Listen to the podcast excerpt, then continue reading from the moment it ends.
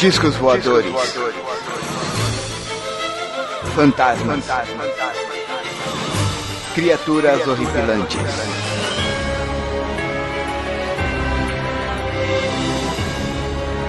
Este é Mundo Freak Confidencial.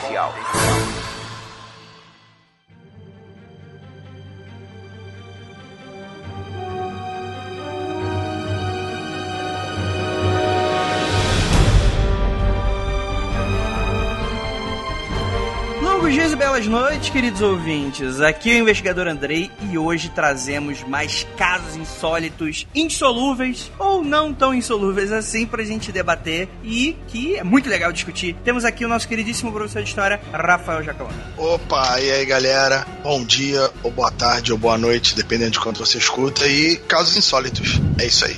Olha aí. Temos aqui também, olha só, essa risada que todos estavam com saudades. Léo Mitocondria. Pra felicidade de alguns e o desespero de muitos, tô de volta. Olha aí, pra gente debater time clássico, pra gente debater sobre esses casos bem loucos que a gente achou por aí e esperamos que vocês também falem um pouquinho sobre o que vocês acharam deles, tem mais algumas evidências, alguma coisa para adicionar na discussão? Deixa aí nos comentários ou nos e-mails, beleza, galera? Antes de a gente começar, recadinhos rápidos, um minutinho só e a gente já volta.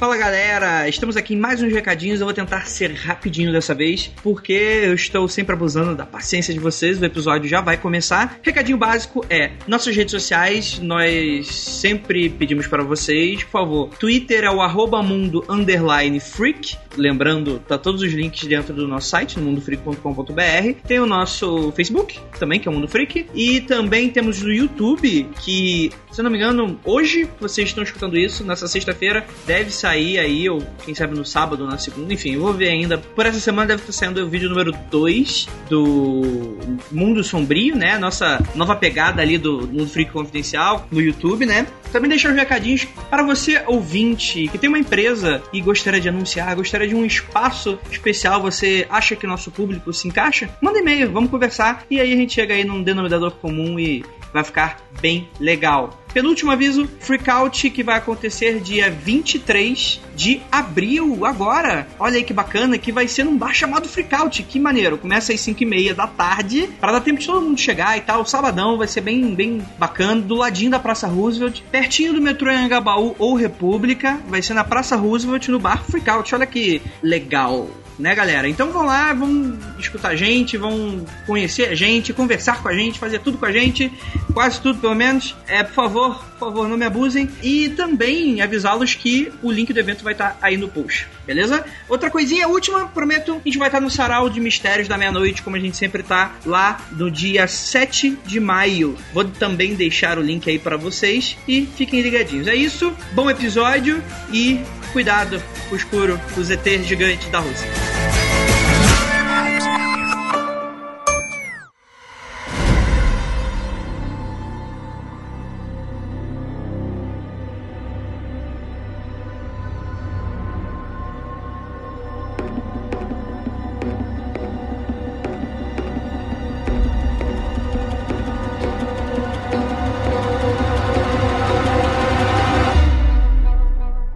Bem, temos aqui o nosso primeiro caso. Falaremos sobre o incidente Shag Herbo. O que, que é isso? Que, isso, galera? Em 4 de outubro de 67, várias testemunhas observaram um objeto intensamente iluminado cair no oceano próximo àquela cidade. Nenhuma aeronave sobrevoava a área e quando as testemunhas conseguiram se aproximar do local, observaram uma estranha espuma amarela flutuando nas águas, que logo se desfez. Nos dias que se seguiram, o que se viu foi uma intensa operação de busca por parte das autoridades da guarda costeira e Marinha, com o surgimento de informações conflitantes e avistamentos de UFOs em outras localidades da região, há fontes falando que se trata de um OSNI. Para quem não sabe, esse é o termo utilizado para denominar os objetos submarinos não identificados, que apareceu e aproximou-se do primeiro, com mergulhadores da Marinha Canadense observando que pareceu ser uma operação de manutenção, após a qual duas naves se afastaram e desapareceram.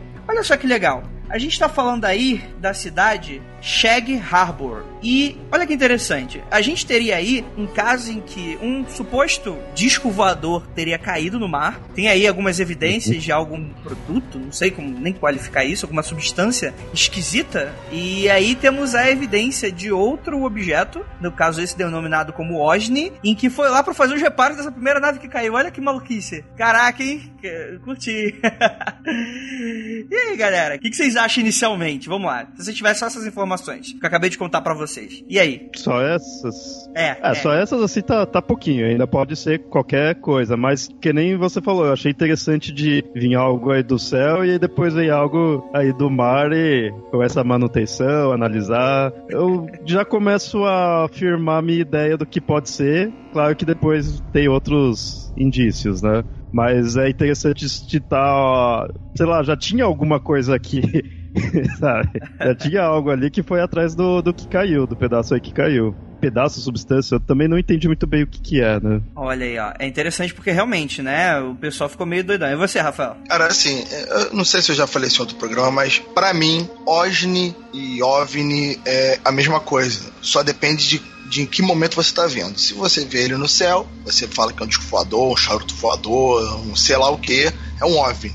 Você vê dentro da água, não interessa como é que é, porque na água ainda menos ainda para identificar, é um OVNI. Então, assim, provavelmente esse negócio que caiu do céu, creio que foi aí um OVNI que mergulhou, se for o caso. Ou então uma, no caso aí 67, quem sabe um satélite secreto, algum tipo de foguete que caiu e vazou combustível. Então eu chutaria assim: caiu uhum. do céu brilhando, caiu no, na água, liberou uma substância amarela, me parece algum tipo de combustível, vamos dizer assim, no momento. Uhum. Sim. Olha que interessante, você citou um, um, ponto muito legal, cara, porque essa questão de, da, do próprio termo, né, OVNI, porque que, que acontece? Você tem aí avistamentos no céu, então a gente deu o nome de OVNI, né, ou UFO, que são os objetos uhum. voadores não identificados. Só que aí, de repente, começou a vir os relatos desse tipo de avistamento quando o objeto mergulha ou ele sai d'água. Então, assim, sendo bem pragmático, né? É um termo que ele é um pouco difícil dele se sustentar como sendo duas coisas diferentes, né? Já que parece uhum. que. É, é, é,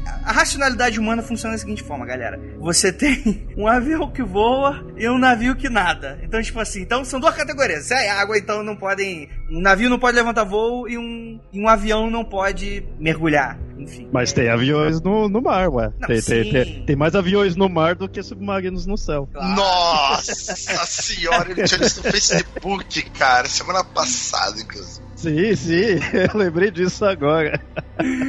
Não, essa, essa coisa interessante, né, porque assim surgiram também os modelos híbridos nossos, né? Que a gente uhum. queria para Mas são modelos que eles funcionam de uma maneira bem específica, né? Você tem aqueles mini aviões com aquelas pranchas assim, né? Em que eles conseguem aterrizar. Quer dizer, não seria nem o termo aterrizar, né? Seria, sei lá, aquaplanar. Não sei que porra que eles fazem, mas enfim. Eles param na água. Só que esse modelo de avião, ele não para na terra, ele só pode parar na água, né? Tem isso também. Sim, sim. Ele não tem roda, ele tem lanchas. Sim, sim. Cara, é, então isso faz parte também da nossa própria limitação de reconhecer um veículo que poderia fazer qualquer coisa. Ô, Andrei, é, vamos, vamos, vamos fazer aqui, né, ouvinte? Andrei, Léo, vamos pensar no seguinte: você é de uma civilização que consegue construir algo que consiga viajar e entrar nas mais diversas atmosferas, suportar meteoritos, meteoroides, sei lá o que, que encontra no espaço. Aí quando você chega num planeta que tem água, você não pode mergulhar. Porra, que, que caralho de nave, de, de, de objetos que vai no, nas atmosferas diversas, pressões atmosféricas diversas, e em água não, não vai, né? Tem vazamento. É complicado. Então, assim, eu sempre considerei OSNI e OVNI a mesma coisa por causa disso, sabe? Pô, não é tão difícil imaginar algo se supostamente um existe, ele pode ir em qualquer meio. Só não vai dentro da Aí, Terra, a não ser que derreter a Terra, né? Mas enfim. Mas em parte também é porque a gente. É mais fácil você ter a crença da ideia de vir do espaço, vir do céu, então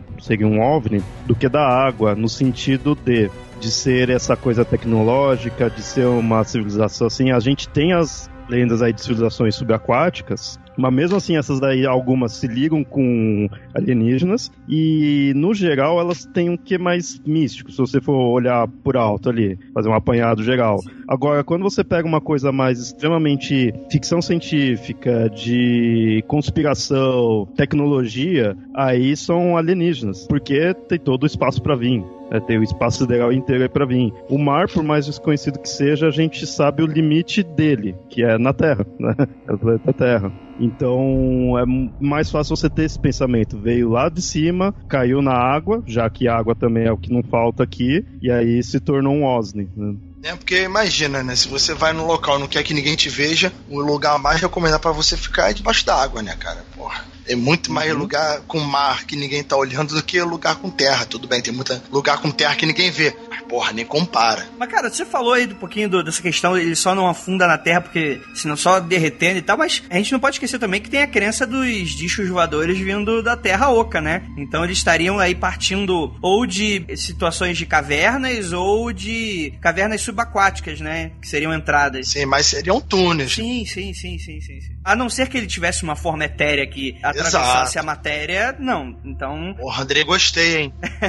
Seria aquela coisa da ficção científica não espiritual, né? Seria aquela coisa do veículo que não tem as mesmas limitações dos nossos veículos, mas ele ainda respeita as leis da física, né? Já que dois corpos não, não, não ocupam o mesmo espaço. Por mais que não lei da física seja o descobridor. Olha só, André, a lei da física clássica, né? Porque a lei da física quântica ele pode estar respeitando, vai, vai variar. Cadê o Bala Minute? Cadê? Cadê?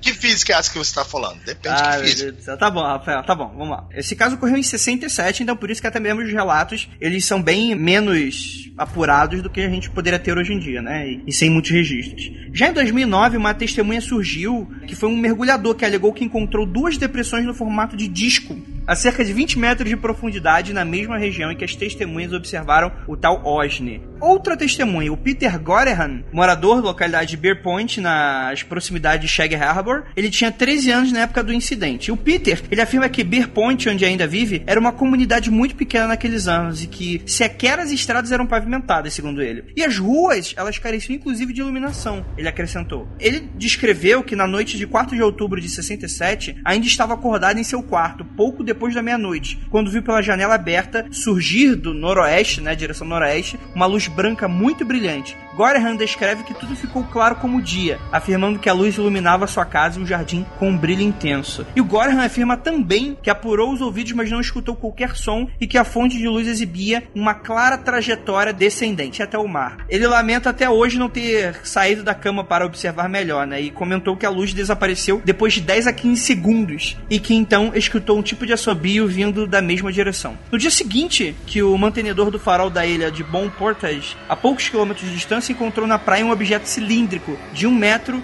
por 40 centímetros, que foi levado pelos militares. Peter afirma que relatou sua história agora para que seja pesquisada pelos ufólogos e para que outras testemunhas também venham apresentar seus relatos. Isso é interessante porque a gente tem testemunhas através das décadas, né? Sobre o mergulhador, cara, é bem conveniente o cara me falar que tem alguma coisa em formato de disco lá embaixo, sabe? Tipo, igualzinho. Porque, tipo assim, o objeto não foi constatado o formato, não tem muitos relatos aproximados de como é que seria o formato, né? No segundo caso, né, no segundo relato, tem essa coisa de cara que quando era criança viu e não teria visto de uma forma clara, mas sim a questão da luz, né? Uma grande luz, sem som, até o dado momento em que ele, sei lá, mergulha ou vai até longe e tem um assobio até então. Isso é interessante falar porque esse relato, ele não explica absolutamente nada, cara. Ele vai na crença do leitor. Se o leitor acredita nessa parada, uhum. o leitor, ele vai comprar a ideia. Se ele não acredita, ele vai constatar que, tipo, tem poucas informações, poucas provas, poucas evidências desse tipo de relato. Para vocês, vocês se convenceriam disso só com isso que a gente falou? É, eu convenci de nada não, cara. É, caraca, esse, isso tá muito com cara de,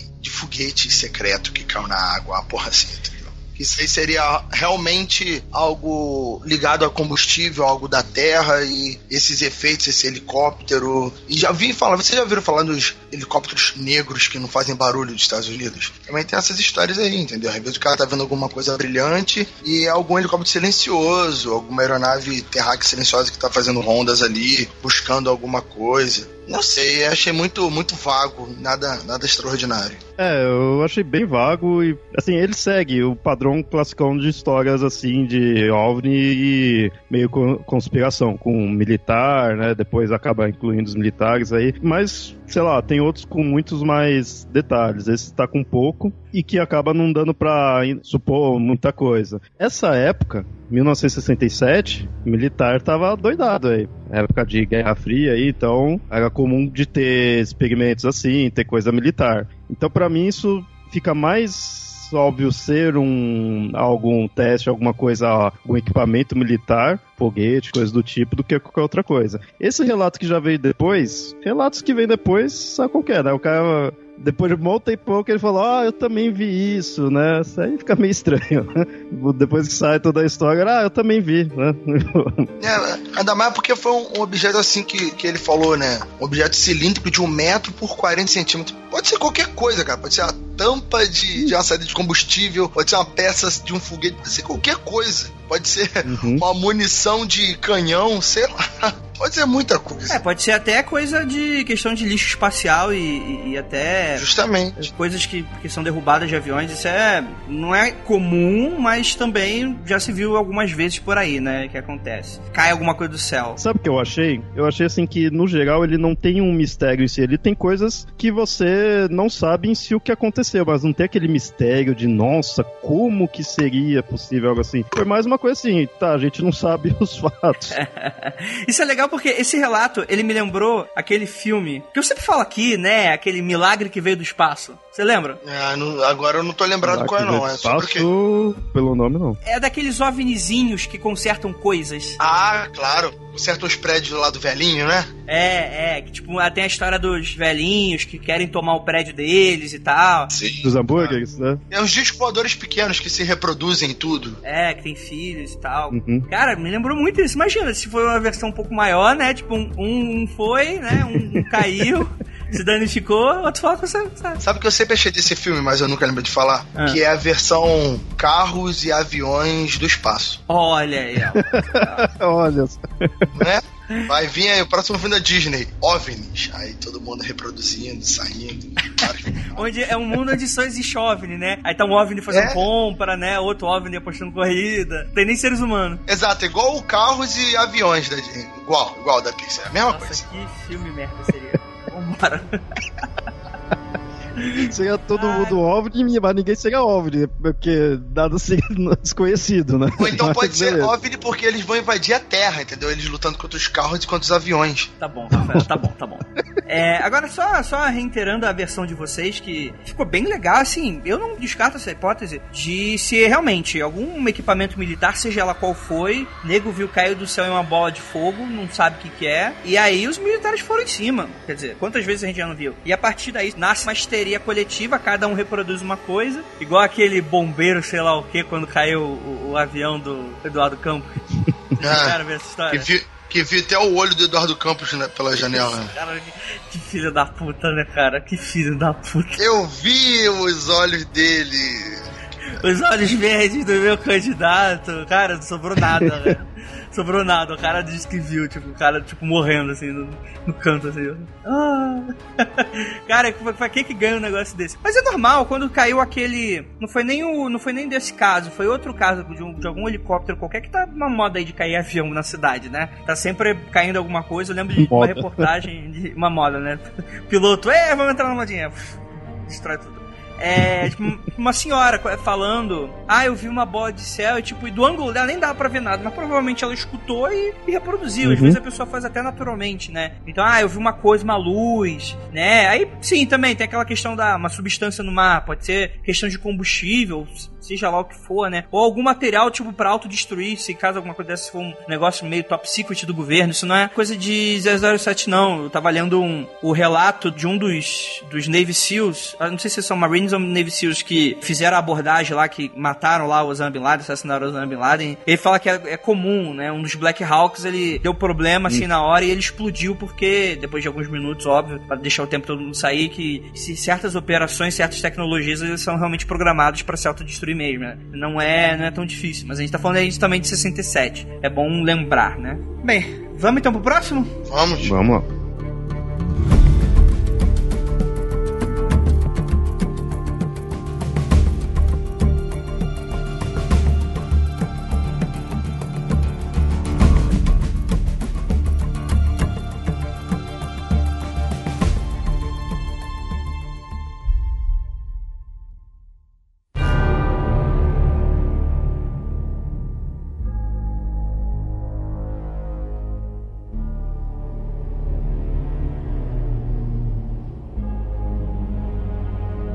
Agora a gente vai falar o caso do Cats II. Cats mesmo como se fosse gato, só com K. Cat II. Em 2007, um barco de 12 metros, o Cat II, foi encontrado não tripulado na costa de Kingsland nordeste da Austrália. O iate que tinha deixado Early Beach no domingo de 15 de abril foi visto cerca de 80 milhas náuticas, ou 150 quilômetros, ao largo Townsville, perto da grande barreira de corais exterior, na quarta-feira seguinte. Quando foi encontrado, o motor estava ligado, um laptop estava funcionando, o rádio e o GPS estavam perfeitos em condições e havia uma refeição pronta para ser comida. Mas a tripulação, composta de três homens, não estava a bordo. Todas as velas, menos uma foram mal cortadas, enquanto três coletes salva-vidas e equipamentos de sobrevivência, incluindo um sinal de emergência, foram encontrados a bordo. Os investigadores recuperaram uma gravação em vídeo que mostrou imagens tomadas pela tripulação, pouco antes de seu desaparecimento. A filmagem mostrou nada de anormal. A polícia tem quatro teorias sobre o desaparecimento dos três homens na embarcação, mas vamos falar delas depois. E aí, galera? Desaparecimento sem explicação. O que, vocês acham? Hum, putas eu ah. também achei pouca informação, assim. Mas eu eu até pesquisei em outros locais para ver mais disso daí. Eu não encontrei falando assim quem eram as pessoas, de quem era o barco. Isso eu achei estranho, sabe? Porra, cadê a investigação nessa porcaria aqui? Mas para mim, isso pode ser muita coisa, desde um acidente até um incidente vai que não foi, sabe? Principalmente porque eu não sei quem são esses três homens aí, quem eram as pessoas. Vai que, sei lá, levaram ali pra matar, alguma coisa assim, sabe? Eu, pela minha cabeça passou inúmeras possibilidades. Cara, eu já vi. Tem, tem filmes sobre isso, já vi outros casos com isso. O que que acontece? Eles podem ter caído, né? Homem, né? Encheram o birico de, de álcool, beberam pra caramba, caíram no mar, qualquer tipo de ventinho ali mais forte, se perderam, o barco boiou pra um pouco mais longe, balbal, meu camarada. O mar não tá aí pra brincar. Então, né? Um deles matou os outros dois jogando na água, que depois fugiu, sei lá, pegou a lancha uhum. e meteu o pé, pegou um jet ski, se afastou, enfim. Caso assim de desaparecimento do mar é foda, né? É foda. Não é porque você que não é tropa de elite, morreu no mar é afogamento. então, só para deixar claro, para tanto pro Rafael quanto pros ouvintes, é um, é um barco pequeno, é como se fosse um pequeno iatezinho, uhum. né? Então ele não parecia ter, né, nenhum outro veículo acoplado a ele, ou coisa nesse sentido. Mas poderia ter um bote salva-vida, mas foi constatado que estavam no barco, né? Então, estranho, né? Sim, estranho é. Pode ser realmente. Inclusive, pode ser aquela opção mais fantástica de, de abdução, né, cara? O cara vem, desaparece, mas aí tem que analisar essas possibilidades. Porque abduzir três pessoas num barco na puta que pariu o que eu fiquei meio assim, que nem eu falei que eu pesquisei outros locais, eu não vi outras informações das pessoas, eu também não vi nada do pessoal falando uma média, se eles poderiam fazer uma média de tempo que isso faz, porque tinha uma comida ali, então de repente, sei lá, você vê a temperatura, né, de repente, ah, o negócio tá quentinho, então não foi muito tempo, né, porque alguém precisou esquentar isso. Ou o próprio computador que tinha ali, você vê que tá ali ainda com a bateria, tá, tava ligado, né, aparentemente ali o laptop. Então, você consegue dar uma margem ali de um máximo, pelo menos, né, de quanto teria alguém. Isso eu não vi nada falando. Né? Sim, é complicado. Bem, o caso ele é parece real, né? Aconteceu em 15 de abril de 2007. É interessante falar que nenhum de vocês percebeu que a cidade é Townsville e é a cidade das meninas superpoderosas, só que nos Estados Unidos tem 50 milhões de Townsville, então é um nome bem, bem comum, né? Então, tipo, seria como se fosse um centro da cidade, algo nesse sentido, né? Bem, temos uma primeira indicação que houve um problema em 18 de abril quando foi achado por um helicóptero. Eu tô traduzindo essa porra, então eu tô. Eu tô. Vou, vou demorar pra caralho pra tentar ler essa porra. No qual foi relatado que o, o barco estava indo, né? Quase chegando a uma grande barreira de corais. Então foi por isso que, inclusive, que ele foi abordado. E não tinha qualquer sinal da tripulação, né? Em 20 de abril, as autoridades marítimas capturaram o navio em si, né? No qual foram abordados por, por mar mesmo, né? Não foi um helicóptero. E achou essas circunstâncias bem estranhas, né? Então, assim, temos até que relatos de o que encontraram foi bem estranho e tudo estava normal. Então, assim, dentro da normalidade, aquilo ali estava bem estranho, né? Isso que quis dizer. Quem falou isso foi o John Hall, né? De Queensland Emergency Management Office é o escritório de emergências de Queensland, né? Então, aconteceu isso mesmo, né? Eu só não sei se o nome das vítimas, dos possíveis vítimas desaparecidos foi colocado, né? Examinaram forensemente o caso, e vou pegar aqui a parte em português porque vai ficar foda, tá complicado. Mas a polícia tem quatro teorias. A primeira delas é: a tripulação toda caiu no mar após uma forte tempestade. O que, que vocês achariam dessa teoria? Pô, mas e o notebook? Eu acho. Ele tá bonitinho. É, então. Porra, tudo bonitinho, o prato tudo certinho, eu acho meio estranho. Jogou os caras no mar. Não é difícil a tempestade fazer isso num barco desse tamanho. Tudo bem. Mas as coisas estarem no lugar, notebook ligado, posicionado bonitinho, esse é o problema. As pessoas serem jogadas para fora e o resto do equipamento continuar parado. Bem estranho. Uhum. E comida na mesa, né? Né? Sim. Tempestade direcionada. Olha aí. Isso aí, cara, é que não fizeram os gráficos direito, entendeu? Os gráficos, o cenário era todo imóvel. Sim. Aqueles bugs meio ensinando de cavalo salvando, né? Por aí. Olha aí a Matrix aí, ó. Qual é outro, Andrei? Vamos lá. Um dos tripulantes caiu na água. Os outros dois, ao tentar resgate, também teriam se afogado. Isso é interessante, faz sentido, mas três patetas, né? Vamos combinar. Sim, sim, aí, mas aquele aí... negócio, você não pode subestimar a ignorância do ser humano. E ignorância no sentido pejorativo e não pejorativo. No sentido de eles não saberem direito ali, de repente né, algum não sabe usar muito bem e serem de repente idiotas mesmo de pular lá, nem usou as salva-vidas deles ali. Mas é possível, né? Então eu não duvido disso. Aí entra naquela desculpa que eu falei no começo, né? O cara, eles né, álcool e tal. Um deles de repente cai sozinho. Um segundo, no reflexo, pula para colocar o amigo, mas como eles não estavam de repente parados, ninguém jogou a âncora. O terceiro também pulou junto com o segundo, o segundo uhum. ou dois depois. Quando os caras vão ver, o barco continuou, ainda desligou o motor, mas a própria maré afastou o barco e, filho, já era. O mar é grande, né? Parece lógico, mas uhum. é. E quando você cai na água, se não tiver ninguém no barco, meu cara, não tiver coordenada, ferrou. Vai Sabe que pode ter sido? O lembro que tinha, só tinha um prato, né? Ali com a comida. Só que eles estavam em três. Dois comeram ali, lavaram o prato tudo e foram nadar. Você sabe que nadar de barriga cheia pode ser perigoso. Aí foram lá, começaram a se afogar e o terceiro deixou o prato ali, e ainda comeu, foi lá, foi tentar salvar. E não conseguiu, aí foram os três. Léo, essa é boa, porque justamente pode ter sido. Né? Dois começaram a gritar, o terceiro, porra, vou ajudar, sabe como isso é coisa de de quem já foi em praia, já teve curso de natação, eu, sabe disso. Quando você se afoga, meu caro, você sempre se agarra em quem está se afogando. E Sim. o terceiro pode ter sido engravatado pelos outros dois e acabou a história aí. Cara, aí com certeza tava rolando a trilha sonora meio tipo, sabe, vídeo cacetada no fundo. Tem uma terceira possibilidade, né? Que os três navegadores aproveitaram o mar calmo antes de jantar quando foram atacados por tubarões.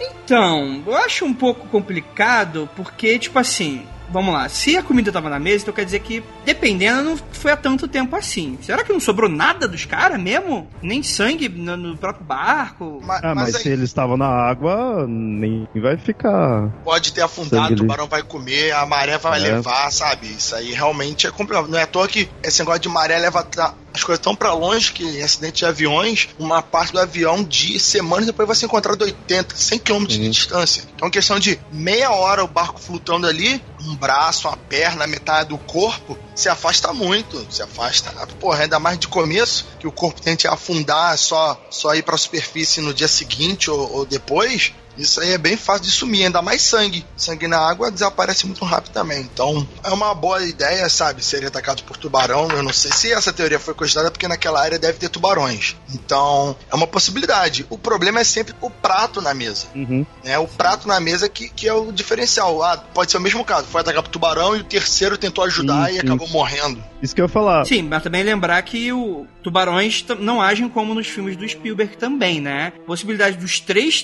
terem morrido nisso ao mesmo tempo, cara, eu acho difícil, mas enfim, fala aí, Léo. Então, eu- mas eu acho que dá pra meio que unir um pouco a 3 com a 2. Sim. É que é essa questão. O prato de comida ter ficado ali, na minha cabeça é alguém saiu na pressa ali, sabe?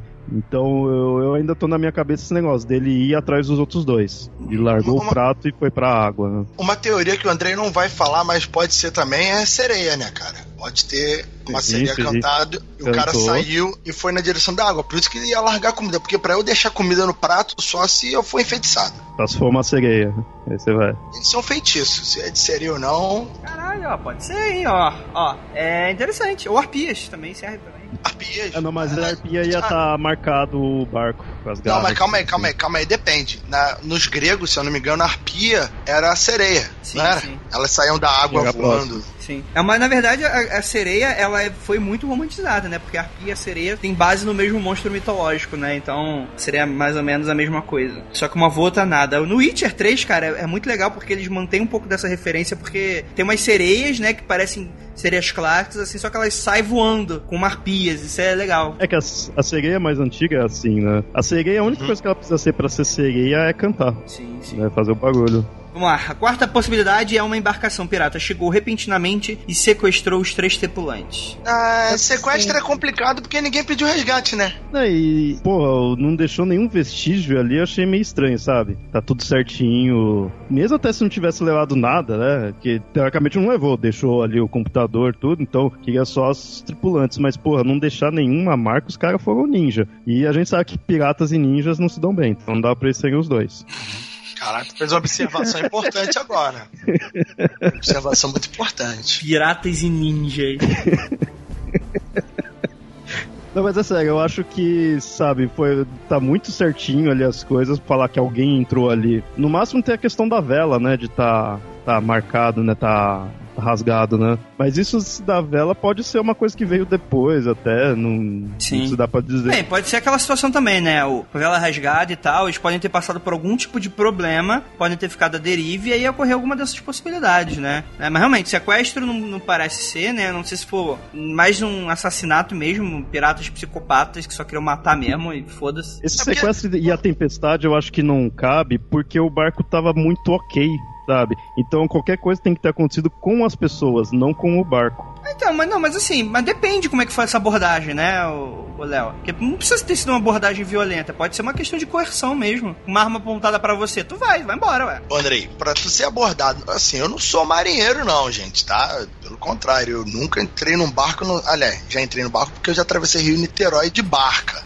Mas assim, Que comparação, Rafael, que comparação. é cacete, é um barco, porra. Não é um barco, é um tipo de barco. Mas assim, porra, você vê um, outra embarcação de longe, cara. A não ser que seja um bote azul, sabe? né? Os caras. Rafael, mas porra, o mundo não é o GTA, cacete. Você vê uma embarcação, o que, que tu vai fazer? Tipo, tu vai ficar fazendo manobra de, de escape, tu nem sabe o que, que, que é. Tipo, e, e não tá prestando atenção desse jeito. Porra, Andrei, você olha em volta, sabe? Não tem moita pra ninguém se esconder. Quando alguém vai na sua direção, você vê. Tá entendendo? Ah, vou- ah, não, o cara tá vindo rolando pelas barolas, sabe? Não dá, o cara vem na sua direção, você enxerga o cara. Tá, mas se você tá à deriva, o que, que você faz? Porra, sei lá, eu pego um prato, taco no cara, eu deixo o prato com a comida quentinha cima da mesa, entendeu?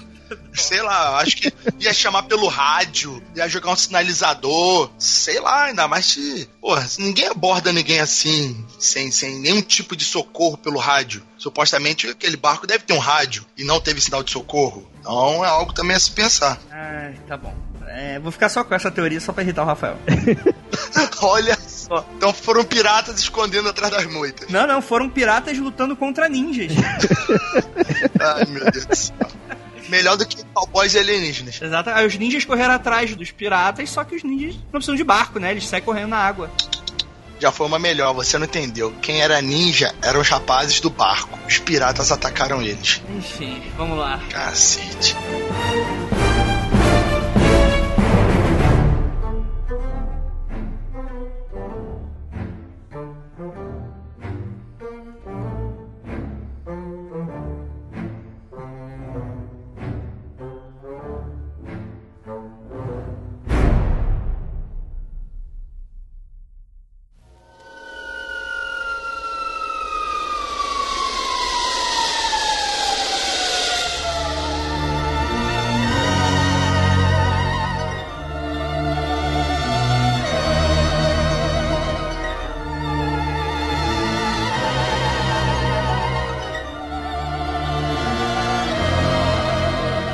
Terceiro caso, a gente vai falar aqui do alien gigante de Vorosneg. Cara, Rússia é foda. Voronezh. É, eu não sei se é assim que se pronuncia. Por favor, especialistas em, em russo, especialistas comunistas que estão prestes a invadir o Brasil, é, me ajuda aí com a pronúncia, por favor. O que, que aconteceu, galera? Isso é interessante porque, galera, é, a gente sabe que a Rússia tem muitos casos sinistros. A gente está guardando para falar um, só de casos da Rússia, tá? A gente só fez aqui um sneak peek. Em breve a gente vai falar mais sobre a Rússia, tá bom? A Rússia merece um podcast à parte. A gente não subestima ela. Comunista. Em setembro de 1989, na cidade de Voros... Caralho. Voronezh, no mínimo 20 pessoas fizeram contato com extraterrestres em uma praça pública em plena luz do dia, tendo como testemunhas policiais, professores e crianças. Olha que interessante. Diferente do nosso primeiro caso, em que a gente tem uma coisa muito conturbada, nós aqui temos testemunhas diretas em plena luz do dia e com detalhes. Olha que doido. Uhum. O que aconteceu? Esse relato é, foi adicionado ao folclore russo, né? Envolve um incidente que teria acontecido nessa cidade. E este caso foi relatado nos Estados Unidos pela St. Louis Dispatch. A história foi publicada originalmente em 11 de outubro de 1989 nos Estados Unidos, mas sua origem era o jornal russo TESS. O relatório narra as aventuras de várias crianças que avistaram um alienígena de três olhos com uma escolta robô. Olha que doido. Calma aí, calma aí, calma calma. Olha só, olha só. Sabe o que é legal? Ah. Que essa frase que tu falou, o relato narra as aventuras de várias crianças. Parece sessão da tarde essa porra. Cara, quanto em sessão da tarde isso não acontece, né? Fora que tá igual a capa lá, igual o filme que veio antes lá do Keanu Reeves, o dia que a Terra parou. Sim, sim. Tá igual, alienígena com uma escolta robô. Só que é diferente, é diferente. Eu vou vou falar dessas diferentes. A embarcação, de acordo com depoimentos de testemunhas oculares, desembarcou na periferia da cidade. Pouco tempo depois, o alienígena de 9 metros de altura apareceu ao ver o rapaz. Lançou um tipo de arma para ele, fazendo-o desaparecer diante dos olhos das outras pessoas. Olha aí. Há vários elementos importantes que se devem ter em mente em relação a esse caso extremamente estranho de um encontro íntimo. Os detalhes originais foram apresentados por Genrik Silanov, chefe do laboratório geofísico Voronezh, que deu detalhes à agência TESS. Silanov afirmou que a mídia tomou uma enorme quantidade de liberdade criativa com seu relatório. Não acredite em tudo que você ouve de TESS, afirmou. Nós nunca entregamos uma parte que eles publicaram. Aproveito essa declaração no sentido de que apenas uma parte do relatório da agência de notícias foi baseado nos fatos obtidos a partir de Silanov. A agência havia informado que os cientistas russos confirmaram que uma nave alienígena levando gigantes com cabeças minúsculas tinham aterrissado em Voronezh, uma cidade de mais de 800 mil pessoas, localizado a cerca de 300 quilômetros ao sudoeste de Moscou. E o que, que eles afirmam, galera? Que três dessas criaturas gigantes haviam surgido a partir da nave alienígena. E essa nave foi descrita como uma grande bola brilhante. Essas criaturas estranhas teriam andado em um parque próximo, acompanhado por um ameaçador robô. Ironicamente, Tess era o único membro da mídia a publicar essa história na Rússia, e o jornal Pravda recusou a imprimir ou comentar sobre este estranho caso. Em defesa da conta Tess, a repórter soviética Shaya Kultura, olha só, cultura, disse que a agência estava seguindo a regra de ouro do jornalismo: o leitor deve saber de tudo. A conta TESS afirmou que o UFO pousou em Voronezh em 27 de setembro de 89, às 6h30. Os rapazes jogando futebol testemunharam o evento, afirmando que o brilho rosado precedeu a descida da nave voadora incomum. Calma, calma, calma. Deixa eu fazer um comentário aqui que eu acho que é importante, que é o seguinte. Não seria 6h30, seria 18h30. Pode ser. Porque quem vai jogar bola 6h30 da manhã na Rússia? Não esquece, Rafael, que a gente tá falando da Rússia, a gente não sabe exatamente, principalmente na época, como é que era o fuso horário pra eles. É diferente, cara. Tem gente que 5 horas da tarde tá jantando. Lá deve Não, ser tudo tão bem. frio que seis e meia da manhã ou seis e meia da tarde vai ser frio do mesmo jeito, então. Não, mas, mas sabe, seis e meia da manhã supõe-se que você acordou mais 5 da manhã. Tudo bem que eu não sei exatamente o horário de iluminação do sol lá, mas porra, Rússia. Ai, foda. Ah, mas é a Rússia, né, pô? Bem, vamos lá. Mais detalhes dessa informação é o seguinte: o brilho rosa teria se tornado vermelho escuro uma vez que tocou o chão. A maioria das testemunhas descreveram o objeto como uma forma de disco achatada. Uma multidão rapidamente se reuniu e olhou através de um portal que se abriu. Eles viram um alienígena de três olhos, cerca de 10 metros de altura, vestido com um macacão Nossa. prateado e botas cor de bronze e vestindo um disco em seu peito. A Conta Test também declarou, abre aspas, Um menino gritou com medo, mas quando o estrangeiro olhou para ele, com os olhos brilhando, ele ficou em silêncio, incapaz de se mover e espectadores gritaram e o Wolf e as criaturas desapareceram. Então você já começa a ver que a história ela tem diversas versões, né? O robô é pequeno e o alienígena é o grande. É, exatamente. Então é o contrário do filme. De acordo com o relatório, cerca de 5 minutos depois eles reapareceram. O extraterrestre teve um objeto semelhante a uma pistola, um tubo de cerca de 20 centímetros de comprimento, o que apontou para um garoto de 16 anos de idade não identificada, fazendo desaparecer. O estrangeiro foi para dentro da esfera, que em seguida decolou. Ao mesmo tempo, o rapaz reapareceu. Olha que doido. As crianças e testemunhas do fenômeno anormal têm sido questionadas pelos trabalhadores policiais e jornalistas, escreveu E. Efremov o correspondente de Voronezh para a soviética Skaya Cultura. Caralho, rapidinho, rapidinho. Essa história tá boa, mas tá. Puta que pariu, tá muito estranho. Que porra de pistola que parecia ter uma 20 centímetros na mão de um bicho de 10 metros de altura? Que porra é essa? Isso não é uma pistola, isso no máximo que é um palito de dente que o cara tava na mão, sabe? Olha, ele de 10 metros, como ele tem uma pistola com um cano de 20 centímetros. Não dá, cara, pra entender. Calma, Rafael. Calma, Rafael. Com certeza o Léo vai dar uma explicação. Não, O eu, fato dele ser grande eu- não é o de menos. O problema eu tô é a suando, eu tô suando. E sabe qual é o nome disso aí, Rafael? É a famosa regra do L. Porra! Não, essa eu não sei. Ai, meu Deus, tá bom. É, da gente continuar. Não, agora tu vai falar qual é a regra do L. Não, não vou falar nada. É... Vamos lá, galera. É interessante porque, tipo assim, segundo os relatos, chegou uma nave, pá. Aí chegou um cara de 10 metros de altura. Então era uma nave grande. Beleza. Cara, aí ele olhou, viu umas crianças. Aí, tipo assim, ele pra ele mesmo, pro alienígena de 10 metros. Caralho, que porra é essa? Calma aí que eu esqueci, eu esqueci minha arma. Vou voltar lá, seja lá de onde que é lá. E ele foi embora. E voltou. Alguns minutos depois com uma arma. Ele chegou, deu tiro numa criança e, tipo, se fudeu e foi embora? Que porra de que, que, que eles queriam, cara? Que doido. Ah, a criança assustou ele, pô. Vem falar que criança não é assustador. Não, e não bastou. Quando ele foi embora, a criança reapareceu. Então foi uma arma de teleporte. Alguém que se habilita a dar alguma explicação para essa história? Não, eu, eu- eu não entendi nada que tu falou, porque eu tô procurando aqui na internet regra do L. Rafael, Ele foi cucado com isso. Ai, meu Deus do céu. Vamos lá, mais detalhes então.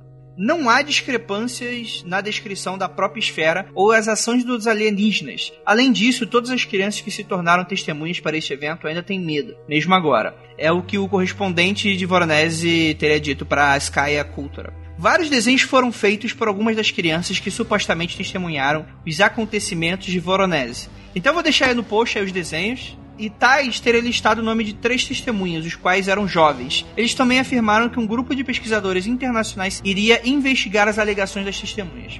Residentes da cidade entrevistados afirmaram mais tarde que tinham observado esse UFO não apenas durante o incidente, mas também muitas vezes entre 21 de setembro, 23, 29 e 2 de outubro, entre as 6 e as 9 horas. Alguns desses incidentes envolveram uma entidade diferente, pequeno, com rosto cinzento verde e casaco azul, semelhante a uma capa de chuva solta. E aí, galera? Alguém se habilita? É, só uma coisa. Você escolheu esses casos desse episódio a dedo, assim? Foi. Você procurou bem, assim, pra selecionar? Porque esse daí, ele é o extremo oposto do primeiro. Isso é muito interessante ver dessa forma. Esse é o extremo oposto. O primeiro que a gente viu, além de ser um na América e o outro na Rússia, então já do outro lado do mundo ali, o primeiro tava com poucos detalhes e é por isso ficava estranho, e esse tem muitos detalhes. Por isso também fica estranho.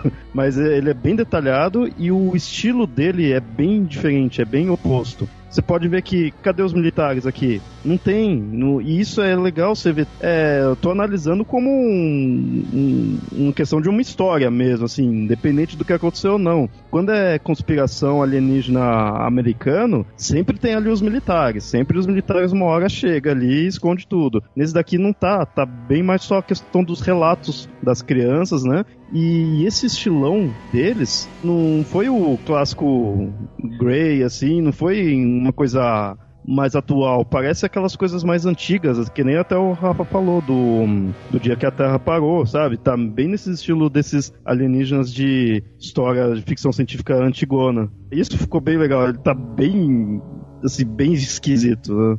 Cara, é- essa história tá, tá muito legal. Eu gosto de, de histórias quando aparecem robôs e coisa do tipo assim, porque parece mais lógico, sabe? Alienígenas chegarem na Terra e usarem equipamento futurista como robôs para coletar informação, para escoltar eles e tal. Agora, um alienígena de 10 metros é uma coisa bem interessante. É uma uhum. coisa que tem alguns relatos ou outro na ufologia de alienígenas grandes. Na Bíblia, se você quiser puxar a ufologia pra Bíblia, sobre os gigantes e tal. Mas é, é incomum, geralmente você vê o contrário, né? Alienígena grade, 1,20m, 1,30m até menores, outros que tem 2 metros, mas uma de 9 metros é uma coisa bem única nesse termo, nesse grupo de relatos aqui. Bem interessante. Esse, esse já deu mais crédito que foi algo muito estranho que aconteceu ali. Agora, os outros dois casos, normal. e eu acho legal que é em 89, então, esse estilo de, de história, esse tipo de alienígena não era comum se relatar, era coisa mais antiga. Eu não sei se, de repente, pode ser na Rússia, tá mais comum assim, porque eu, achei legal que foi só a parte do, dos jornais, eles são diferentes, eles saíram do comum do que a gente tem nessa época mesmo. E 89 é praticamente aí anos 90, você já não tava com esses alienígenas esquisito desse, desse naipe. Já tava meio que com os Greyjoys, né? Não, não, tinha esse estilo. Ou então uma história que alguém escreveu baseado nesse filme, o dia que a Terra parou, só que na Rússia, cara. Porque tá muito parecido. Então, é, eu até fui pesquisar para ver se não tinha alguma coisa assim de, ah, de repente isso daí caiu na internet, mas é uma história que alguém fez ali. Mas você tem vídeos, tem um, uma coisa mais jornalística, assim, né? Filmando ali. Então, é algo tá lá na, na, na cultura lá deles. Tem. Interessante você ver uma outra cultura, um outro tipo de ver alienígena. Então, mas depende, cara, porque a gente tem muitos relatos. Sério, não é o primeiro relato que eu vejo de alienígenas gigantescos, né? E ainda mais com esse tipo de detalhes que são, assim, são bem típicos da época, né? Aqueles detalhes de alienígenas bem escalafobéticos, né? Coloridões, com arma laser e tal. Coisas nesse sentido, né? Então, mas anos 90 esse daí normalmente era, era anterior. É que é Rússia, né, cara? É, então. Por, por isso que eu falo, sabe? Será que lá na Rússia a, a noção de alienígena deles parou no tempo? Então, olha, olha o comunismo aí ajudando. ah, cara. As brincadeiras à parte é interessante. E aí? Vocês acreditam? O que vocês acreditam? Porra, acredito em muita coisa, Andrei. Não, eu sei. Acho que fui bem genérico na minha pergunta. Nessa história, o que vocês acham que teria acontecido? De fato. De fato de fato. É, vamos, vamos supor que, de fato, essa notícia aqui é baseada em fatos reais e não uma história criada que tá me parecendo à primeira vista com um filme. Eu, eu acredito que essas crianças aí, cara, puta que pariu, participaram de uma grande pegadinha interestelar, porque o alienígena fazer uma criança sumir, ele levantar voo, depois a criança aparecer, parece que todo mundo foi hipnotizado, passaram cinco horas, ele enfiou o som da anal no cu de todo mundo e depois foi embora, depois de estudar, entendeu? Que cacete. É, pode fazer assim? isso não, são crianças, porra. Ué, ué, não, até não parece pode que. fazer isso. Ah, aqui, aqui o é ser crime? humano come. O ser humano come baby beef, pô, que é, que é filhotinho de, de boi, no, o alienígena tá se importando que é criança na Terra, rapaz. Ô, por favor, né? Estudo é estudo, ele não matou nenhuma criança. E você, Léo? Cara, o que eu achei meio estranho é que é o seguinte: falou que teve testemunhas policiais, professores, mas quem contou mesmo a história aí foi só a criançada, né? Independente do que aconteceu, independente até se foi mesmo ali um alienígena, o relato tá absurdamente exagerado com o que deve ter acontecido. Por ser a ideia de ser um monte de criança, tá ali no local, deve ter se, se, assustou, com certeza, né? Deve ter se assustado, não, com certeza se assustou. Então, independente se foi alienígena ou não, eu acho que se a gente soubesse mesmo o que de fato aconteceu, deve ser totalmente, totalmente diferente do que elas estão contando, sabe? Não era 10 metros, podia ser outro tamanho, sabe? Opa, acho que opa, vai opa, muito então... da criatividade. Então calma aí, calma aí, calma aí, calma aí. Então você tá acreditando que eram alienígenas. Não só que ele tinha 9 metros, mas é, alienígena era. A criança só alterou o tamanho. Pode ser o que for. Não dá pra saber. como não? Como não? Como não, Léo? Vambora, Léo. Tô sentindo que esse ateu satanista aí se rendeu, hein?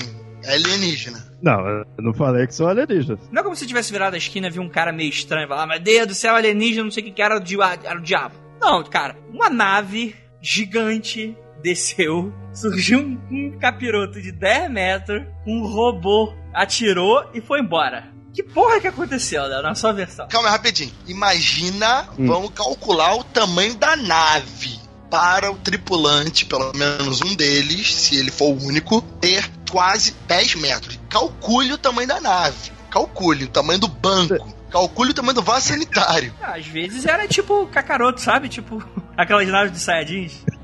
Ô, cacete, ele. Mas eu ele acho que eu- é, elas devem ter aumentado muito, sabe? O tamanho de tudo que viu. Como que ela sabia que era um robô? Será que elas tinham já é, quadrinhos pra ler lá na Rússia? Por que será, né, Rafael? O que, você acha? Sei lá, tinha um quadrinho na Rússia. A Rússia é a União Soviética tinha super-herói em quadrinho lá? Claro. Tinha ficção É. científica pra cacete, pras crianças lá? Tinha? Você vai ver que se é na Rússia, as crianças já mexem com robôs, não sei. Ah, em, em Vai ver como 1989. Por que não? É a Rússia, porra. Cacete. tá certo. Não, mas isso é legal porque o que acontece, gente? Rafael, você vai me corrigir. Foi por essa época, 89, 90, que a- acabou a Guerra Fria, correto? Em 86, 89, 89 que é o Muro de Berlim. Perfeito. Isso, perfeito. 89. Então a gente, tá, a gente tá indo num final, uma estabilidade eh, política, moral na Rússia e tal, uma ideologia toda caiu, etc, blá blá blá. Mas é interessante notar que a Rússia não se afastou, certo? Com certeza ela tinha contato com pessoas de fora, etc. Mas isso eu acho interessante, sabe? Ainda assim, era porra de uma União Soviética se tornando Rússia, ou bem próximo disso, ou um- logo depois. Então, cara, como é que tem relatos tão parecidos assim, né? É bem doido isso, né? Porra, André, caralho, mas é isso que eu falo, cara. Os relatos são parecidos porque são baseados em, em fatos reais, cara. A- as discrepâncias dele são tudo baseado na, na Cara, visão de cada pessoa, de cada cultura. Mas os relatos existem. Que eles vão de tempos Foi logo em que tempos. caiu a. Em 89. Não, o Muro de Berlim, se eu não me engano, ele cai em novembro ou dezembro de 89. É o final do, de 89. tá- É, mas já, já Agora- tava próximo, né? Já Será tá- que foi é. os americanos pregando peça neles? Puta que pariu. Aí é foda. Bonecão do posto gigante, essa porra? Sim, ué. Já pensou? Os Estados Unidos viu, ó, já tá terminando aqui, ó. Vamos fazer uma coisa aí só pra ele se passar por, por besta. Então, olha, foi pegadinha Olha dos americanos fazendo isso. Mas e aí, vamos lá, conclusões gerais pra esse caso. Léo, Sim, foi o exagero da criançada aí. exagero da criança. Rafa Jacaona. Ó, baseado no que o Léo falou, é- é- não era o alienígena de 9 metros, era alienígena de 2, entendeu? Então o Léo acredita em alienígenas. E o robô, que era o tamanho normal, tinha 15 centímetros, né? Entendeu? É um action figure. Isso. Ele era um R2D2, né? Ele trouxe um brinquedo e. Que é isso, ele veio trazer brinquedo pras crianças. É o Papai Noel, matamos. Então aí a conclusão é: é o Papai Noel da Rússia essa parada. Entendi. Os ouvintes vão adorar esse programa. Só Ah. comédia. Vão adorar, hein? Vão achar maravilhoso. Achou a regra do L, Rafael? Achei, tu é um merda, André. é isso, ouvintes. Espero que vocês tenham curtido esse podcast. Foram casos bem estranhos, né? Bem doidos. Deem suas versões, suas teorias. Acha que é fake? Tem alguma prova disso? Tem algum relato, algum texto que pode comprovar aí a veracidade desses alienígenas, pessoas desaparecidas? Então, deixa aí seu comentário, mande-nos um e-mail. E é isso, galera. Finalizamos aqui mais um episódio e vejo vocês no próximo episódio. Vamos lá para a área de contatos imediatos, nosso momento de feedback. E até o próximo programa. Até.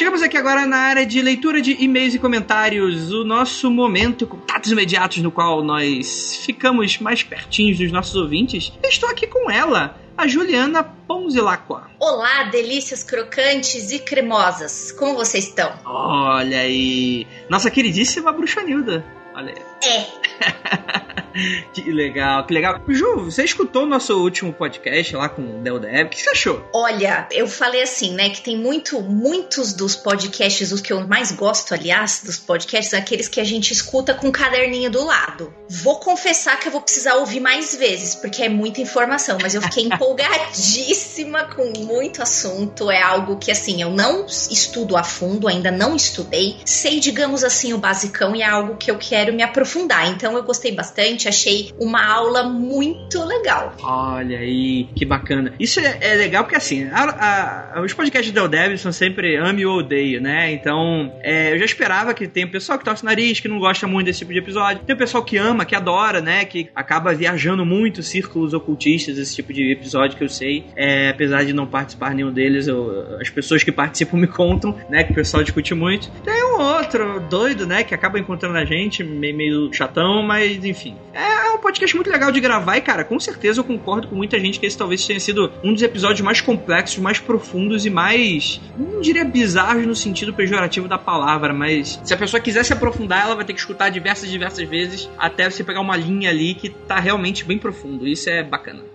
Bem, vamos lá. Nós recebemos poucos comentários, mas nesse tipo de episódio nós recebemos poucos mesmos. Então vamos lê-los aqui bem rapidamente. Ah, rapidinho, rapidamente. Um pequeno comentário rápido que tá dentro da proposta do programa passado. É que é o seguinte: o Marcelo, ele lançou o catarse dele nessa semana e atingiu a meta em 24 horas.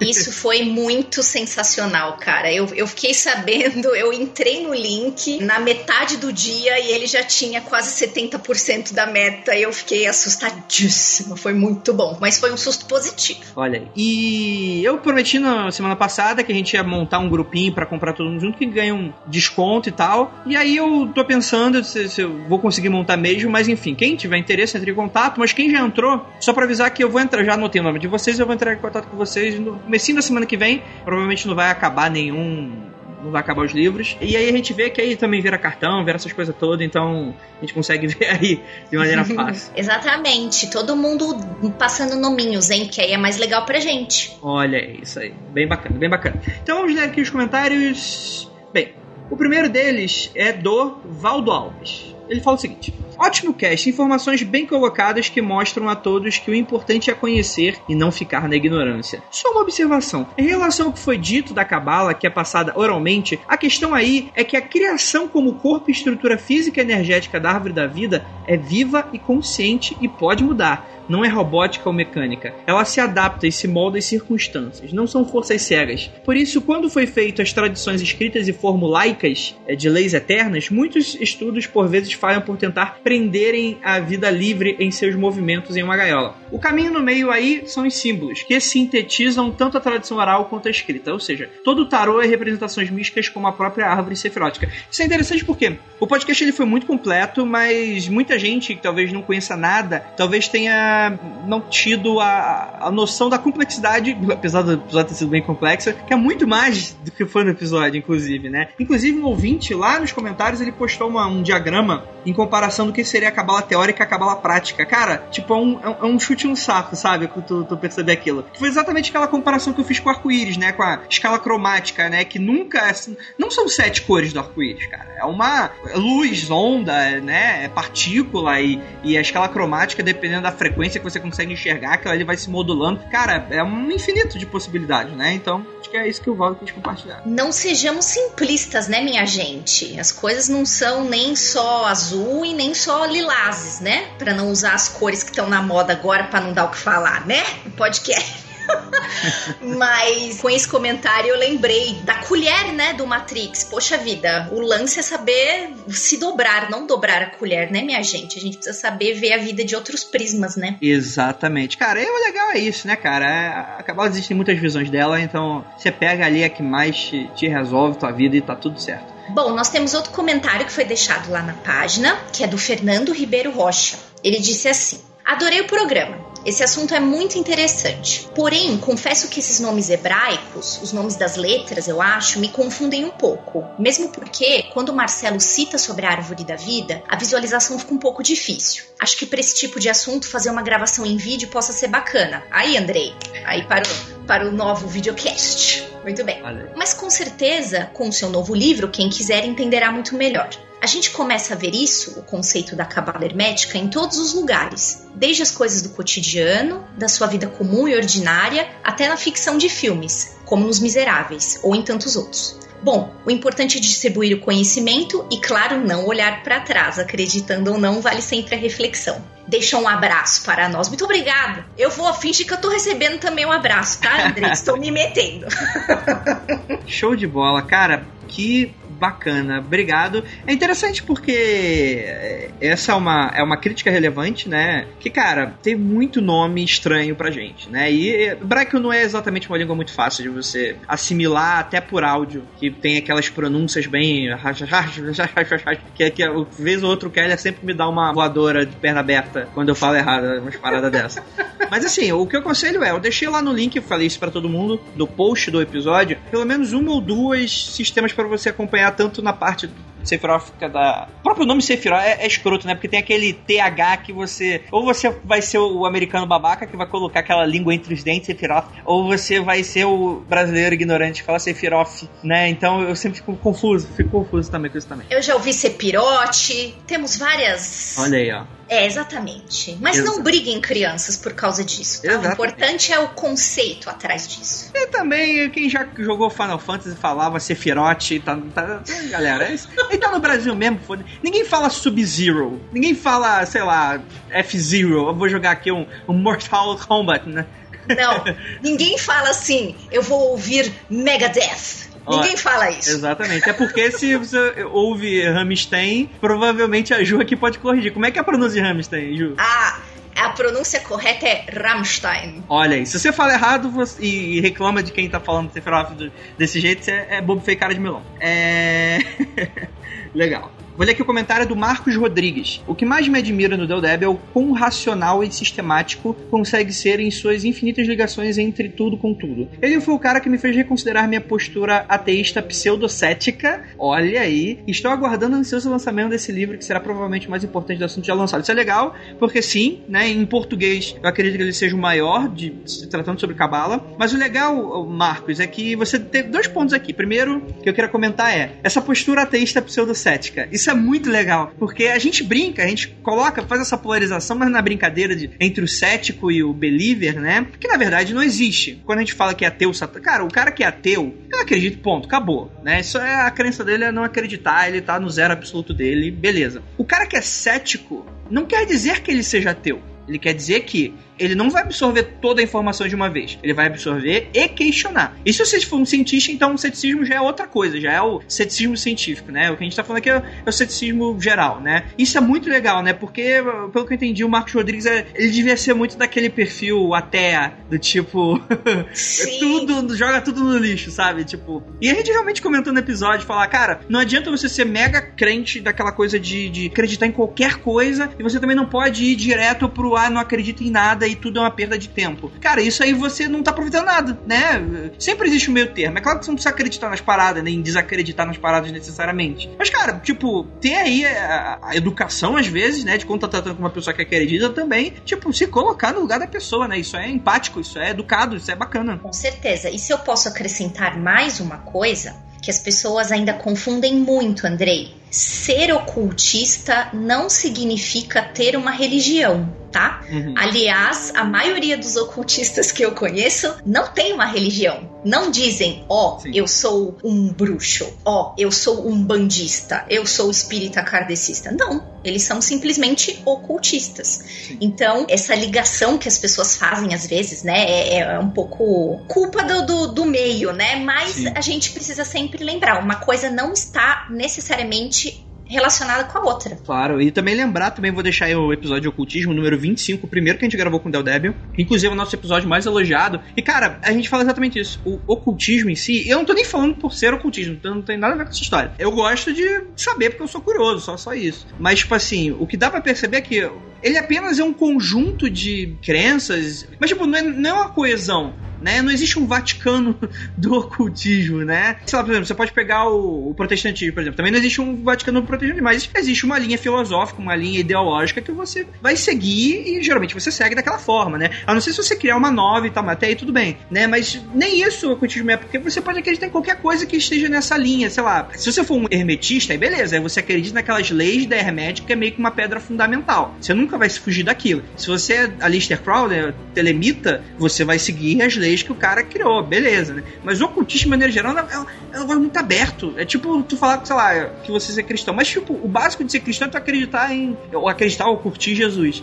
Mas o ocultismo nem isso tem, né? Tipo, é algo muito mais, tipo. É, isso é interessante, porque acaba sendo também taxativo, né? Você acaba jogando um conjunto de práticas, de crenças e, e linhas que às vezes são completamente diferentes umas das outras pra mesma coisa, né? Isso é muito estranho de se assimilar. Exatamente. O Andrei, gente, ele tá assim, na porta do templo, entendeu? Ele fala que ele não vai, aí ele bota um pezinho lá dentro e ele fala, acho que eu não vou. aí ele vai de novo, ele traz o Del Deb pro programa e fala, ah, acho que eu não vou de novo. Então é assim, ele tá que nem aquele episódio dos Simpsons onde o Homer tá pulando de um país pro outro. Eu acho que o, o Andrei tá meio por aí. Gente, ajuda a trazer o Andrei. Eu ia falar exatamente, cara, eu vou falar, eu sou um cidadão. Cara, é muito babaca isso que eu vou falar. Eu sou um cidadão do mundo, eu tô aí pra escutar todo mundo, cara, todo mundo tem razão. E não vamos, não vamos brigar. É, essa é a minha filosofia. Ai, meu Deus, vamos lá. O Douglas Rainho, eu espero que eu esteja lendo seu nome certo, Douglas. Se não tiver, desculpa, perdão pelo vacilo. Ele diz assim: um assunto fascinante, bem polêmico mesmo. Um dos cultos afros que tem supostamente um caráter influenciado pela cabala é a cabula. Desculpa de novo, Douglas, tô lendo direito? um culto secreto com fortes influências banto, malê, muçulmana e espírita. Por incrível que pareça. Só que essa mistura já vale um sinal de espanto. Porém, como é muito fechada, pouco se sabe verdadeiramente sobre. Ninguém sabe nem se ainda existe nos dias atuais. Olha aí. Cara, bacana. É legal porque eu conheço o Douglas Jainho já. Ele é, tem um blog muito bom de Umbanda. Eu vou deixar aí pra vocês. E às vezes, tipo assim, às vezes ele chega em box e dá um puxão de orelha e fala, ah, né, não é bem assim, etc. Mas, cara, é, é que tipo de coisa. Cada um vai com a sua crença e aí e tal. Eu entendo que tem linhas mais clássicas, linhas mais ismas. Qualquer religião tem, né? Mas é aquilo, né, cara? A crença das pessoas é é complicado, né? Tipo, você vai, você vai seguindo aquilo que, que você acredita. Mas é muito legal porque ele cita aí, né, uma dessas influências que, que a gente acabou citando. Bem legal, bem legal, porque, cara, o Del Devil é uma enciclopédia, né? Então ele puxa cada parada que eu nunca escutei falar na minha vida. E, e do jeito que ele fala, parece que é algo importante e, e eu não conheço, cara. Tipo. ficou perdido em algum lugar. Por isso que eu acho que essa, essa obra que ele organizou vai ser assim de extrema importância, porque o cara é um ótimo enciclopedista, né? Ele tira umas coisas que você fala assim, gente, eu nunca, peraí, calma, vou pegar o caderninho. Eu fiquei assim o tempo inteiro do podcast, jogando, ouvindo e jogando no navegador as coisas que ele falava para poder acompanhar, porque realmente é muita coisa. Sim, com certeza, com certeza. Para finalizar, vou ler aqui o comentário do Rildinho. Ele fala o seguinte: deu tela azul aqui. Podcast difícil e cheio de informações. Parabéns aos participantes. Pelo pouco que entendi do assunto, seria acabar uma espécie de protopsicologia onde os mestres dessas artes tentam explicar o indivíduo ou uma sociedade utilizando-se de uns símbolos e arquétipos, buscando do autoconhecimento para assim transcendê-los? E uma dúvida: todo o teor místico da Cabala é uma mera alegoria ou essa é apenas uma vertente que o convidado acredita? Cara, é um pouquinho complexo, mas assim, eu não vou nem me perfazer muito porque eu acho que o Keller já deu uma ótima resposta sobre isso, né? Eu, até porque eu também não tô dentro dessa parada, então não vou saber te responder com a totalidade do que você quer, né? Mas, cara, é, sobre acabar sendo uma protopsicologia, cara, eu acho que a ideia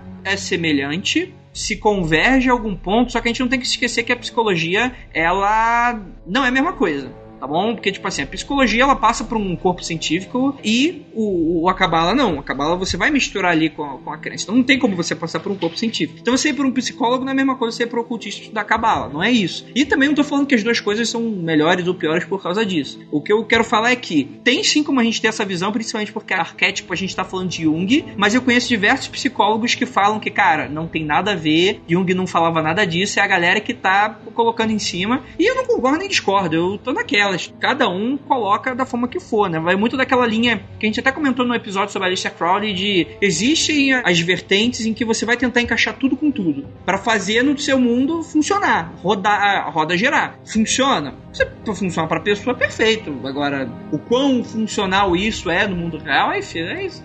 Não é, não é assim. Não sei. E aí, Ju? Eu também acho que não dá para colocar dentro da mesma caixinha, não. Eu acho que tem anda Ai, será que anda paralelo? Para mim anda, mas o que faz todo sentido da vida para mim pode fazer zero para você. Então é um pouco complicado, né? A gente colocar dentro da caixinha psicologia. Eu acho que se juntasse num episódio Juliana Torres nossa querida psicóloga, para falar um pouco mais sobre isso. Acho que ela aí seria uma, uma coisa bacana. Mas eu acredito que não, que não dá para colocar junto, não. É isso aí, é isso aí. É que é, é, complicado, né, cara? Aí começa a misturar tudo, aí é complicado, porque aí você tem uma leitura muito complexa. Outro dia eu tava lendo um. Lendo não, tava escutando o Mitografias sobre. que eles falam do Jung. Não sei nem se é um, acho que são mais de um, enfim. E o Pablo, ele fala um negócio que é me deixou muito bolado, assim, né? De. O Jung, cara, no final das contas, nem ele. Eu, eu acho que nem ele, no final, quando ele morreu, ele entendia as paradas que ele falava. E eu tô falando assim, eu não tô falando assim pra zoar, não. Não tô, não tô falando, não. Eu adoro o Jung. Se eu fosse fazer psicologia, eu com certeza iria pra alguma coisa mais junguiana